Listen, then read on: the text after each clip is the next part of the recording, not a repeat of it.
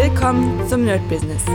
Deutschlands Podcast für Musiker, Bands, Künstler und allen, die etwas mehr aus ihrer Leidenschaft machen wollen. Sei ein Nerd in deinem Business. Von und mit Desart und Kri.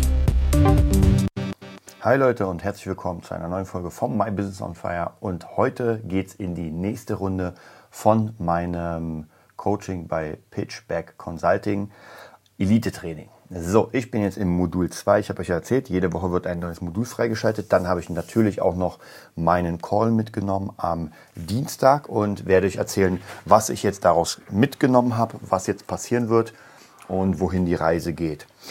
Äh, zuerst mal zum Modul. Jetzt geht so ein bisschen mehr in Richtung Studio-Business. Also praktisch das Mindset ist vorerst, äh, also Mindset ist ja eh immer drin, aber zumindest geht es jetzt so in die Richtung äh, Unternehmertum, sage ich mal. So ein bisschen gucken, äh, was der Wert ist von einem, was man anbietet, was man anbieten will, äh, allgemeine Sachen zu unternehmen äh, und so ein paar andere Sachen, auch, auch Teamwork-mäßig. Also auf jeden Fall ein sehr, sehr interessantes Modul.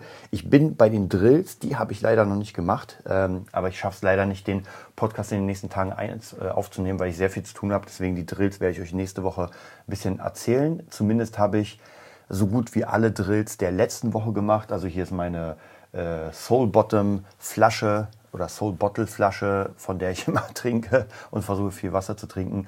Dann ansonsten äh, also wie gesagt, alle, alle Drills finde ich auch sehr interessant. Das sind einfach so kleine Aufgaben, die man dann macht, um das Thema nochmal ein bisschen zu festigen. Ähm, dann kommen wir kurz zum, zum Call. Jeden Dienstag und jeden Mittwoch ist ja ein Call. Dienstag ist der technische Call. Da bin ich noch nicht dabei im Moment, werde ich demnächst mal machen. Ähm, und Mittwoch ist der normale Call mit Fragen und mit ein paar Anregungen.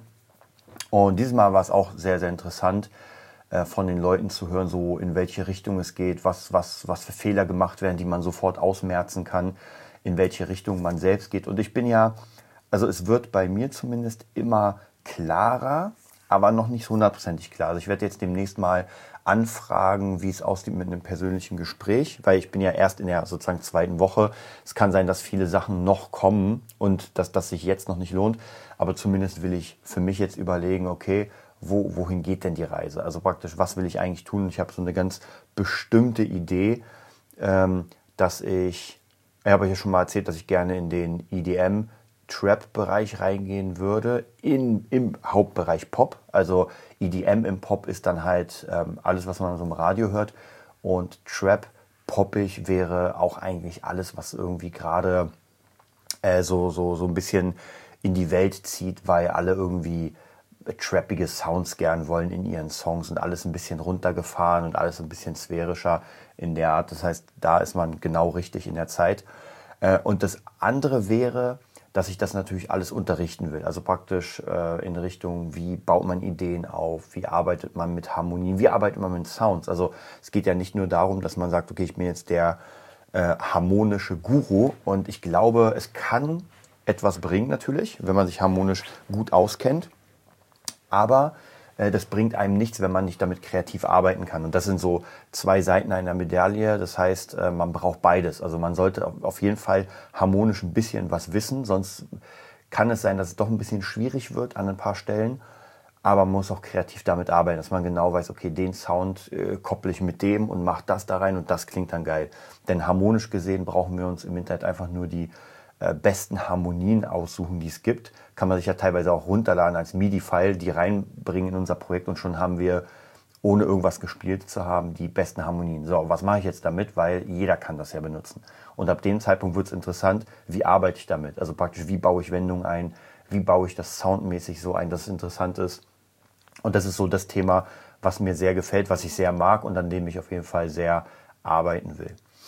Genau, und das muss ich praktisch dann irgendwie zusammenbauen, auch auf einer Seite. Jetzt ist die Frage, ob man nur eine Seite macht. Ich habe ja im Moment meine BeatNerd-Seite, die eher in Richtung Unterrichten geht, wo ich eher den Leuten sage, ey, ihr könnt bei mir Unterricht haben. Äh, weniger Leute, ich produziere euch. Das wird nämlich die Frage sein, ob ich das auf derselben Seite mache oder ob ich sage, hm, okay, ich splitte das. Was man auch natürlich machen könnte, wäre eine Landingpage für beides. Also ja, fürs Unterrichten habe ich eine Landingpage. Ähm, die heißt zum Beispiel äh, Beat Nerd Education und dann würde es noch eine äh, geben, Beat Nerd Producing. zum Beispiel. Alles unter demselben Label natürlich, aber dass man da so ein bisschen immer äh, switchen kann. Muss ich noch mal gucken, bin ich mir noch nicht hundertprozentig sicher. Auf jeden Fall, was auch ganz gut funktioniert in den letzten Tagen wieder, also Anfang des Jahres sind natürlich meine Streams. Das heißt, ich streame fast jeden Tag. Noch immer morgens, ähm, abends ist das halt echt schwierig. Also ich merke, dass ich doch einfach viel zu tun habe. Ähm, und die Abende sind halt immer ein bisschen voll. Das heißt, da muss ich mal überlegen. Nur das ist natürlich die Primetime. Also da macht das Stream am meisten Sinn, denn um 9 Uhr morgens ist einfach kaum jemand wach. Zumindest nicht in dieser Richtung anscheinend, weil wenn ich mir Gaming-Kanäle ansehe, dann sind die immer voll, also egal, Tag und Nacht. Aber Producing ist da doch ein bisschen spezieller. Wobei, man muss natürlich auch sagen, hm, die Wahrscheinlichkeit, dass 100.000 Leute einem Producing zusehen, das ist halt doch schon Nische. Das muss man auch sagen. Also das ist ja wirklich Nische. Deswegen bin ich da auch nicht sauer, wenn ich zum Beispiel ich sag mal 30 Leute, das wäre der Hammer, 30 Leute, die immer safe dabei sind bei meinen, ähm, bei meinen Producings oder bei meinen Streams und wirklich da mitmachen. Das wäre schon für mich der Hammer. Ja, weil ich weiß auf jeden Fall, das sind die Leute, die in der Nische sind, die sich richtig dafür interessieren und daraus kann man was machen. Also damit kann man praktisch arbeiten. Ja, das wird alles noch für die, für die Zukunft gemacht. Muss ich noch mal gucken, wie ich es wie ich's, äh, perfekt sozusagen aufbaue. Äh, dann hatte ich noch ähm, viele Ideen. Das Thema kommt, glaube ich, erst im nächsten oder übernächsten Modul, aber natürlich Facebook-Werbung und überhaupt Werbung. Ähm, und was sehr interessant war, da wurde auch, glaube ich, eine Frage beim Call sozusagen erklärt, dass es am Anfang nicht unbedingt darum geht, äh, Leads zu, zu erzeugen. Also wirklich Leute, die auf die Website kommen und sagen, ey, ich kaufe, wird wahrscheinlich nicht passieren. Und diese Erfahrung habe ich ja auch schon seit Jahren gemacht sondern eher dieses Ding, den Namen verbreiten, dass die Leute einen immer wieder sehen. Dafür braucht man natürlich ein Budget und zwar monatlich. Das habe ich auch schon ganz oft gemerkt, dass wenn man nur einen Monat irgendwas sendet, dann äh, ja, bringt das nicht viel. Sobald man aber zwei, drei, vier, fünf Monate regelmäßig immer eine Werbung sendet und die Leute es immer wieder sehen, dann sieht die Sache schon ganz anders aus. Also deswegen, da muss man auch nochmal überlegen, wie man das am besten hinkriegt. Und natürlich, man muss das Budget einfach bereithalten.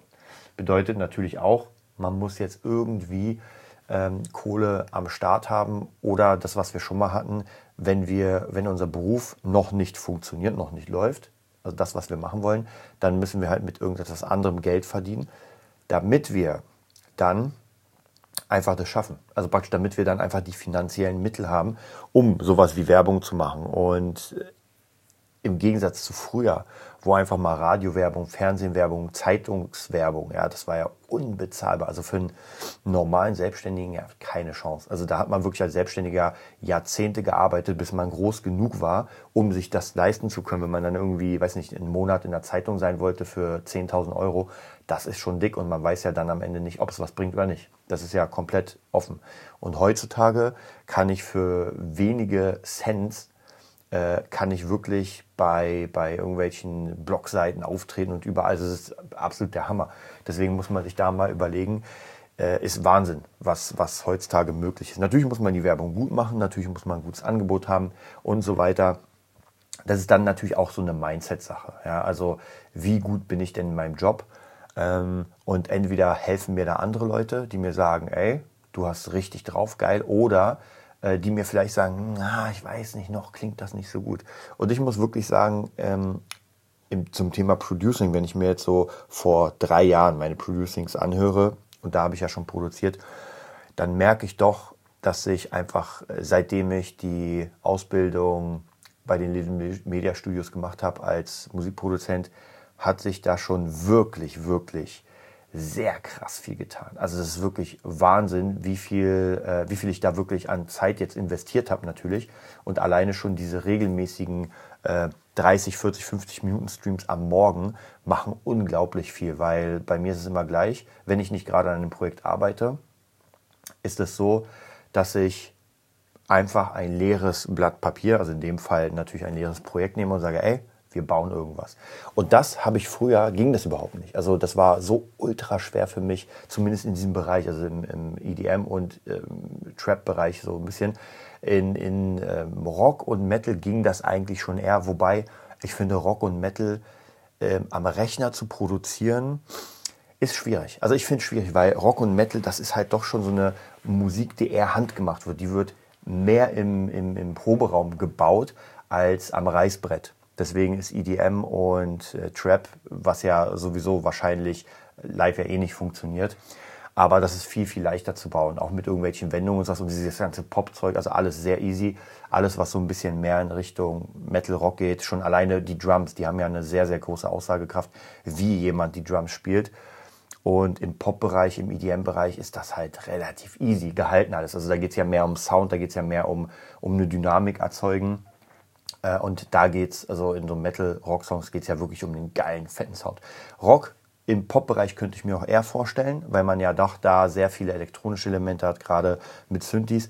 Aber gerade Metal, puh, schwierig. Also jeden Metal, den ich dann mit Schülern und sowas mache und wir, sage ich mal, Drum-Samples benutzen, naja, also man merkt das. Man merkt, dass das nicht so, also es klingt trotzdem cool, aber man merkt, dass das nicht so richtig zusammengeklebt ist. Natürlich klar, weil kein richtiger Drummer eingespielt hat. Das heißt, diese Ideen sind gar nicht da. Es sind sehr, sehr starre Ideen äh, und natürlich irgendwelche Übergänge, irgendwelche Läufe mit Gitarren. Natürlich kann man es programmieren, aber dann müsste man theoretisch ein, äh, dann müsste man eigentlich ein äh, Drummer sein. Ja, und auch das als Drummer programmieren, habe ich schon öfter gehört, dass das halt auch schon ein bisschen sehr lang dauert. Also ich könnte es mir vorstellen, wenn ich zum Beispiel eine Gitarre einspiele und nicht immer gleich ist, irgendwie hier Palmute, da ein bisschen anders, hier ein paar Techniken und das alles einprogrammieren, das würde tausendmal länger dauern, als wenn ich es einspiele.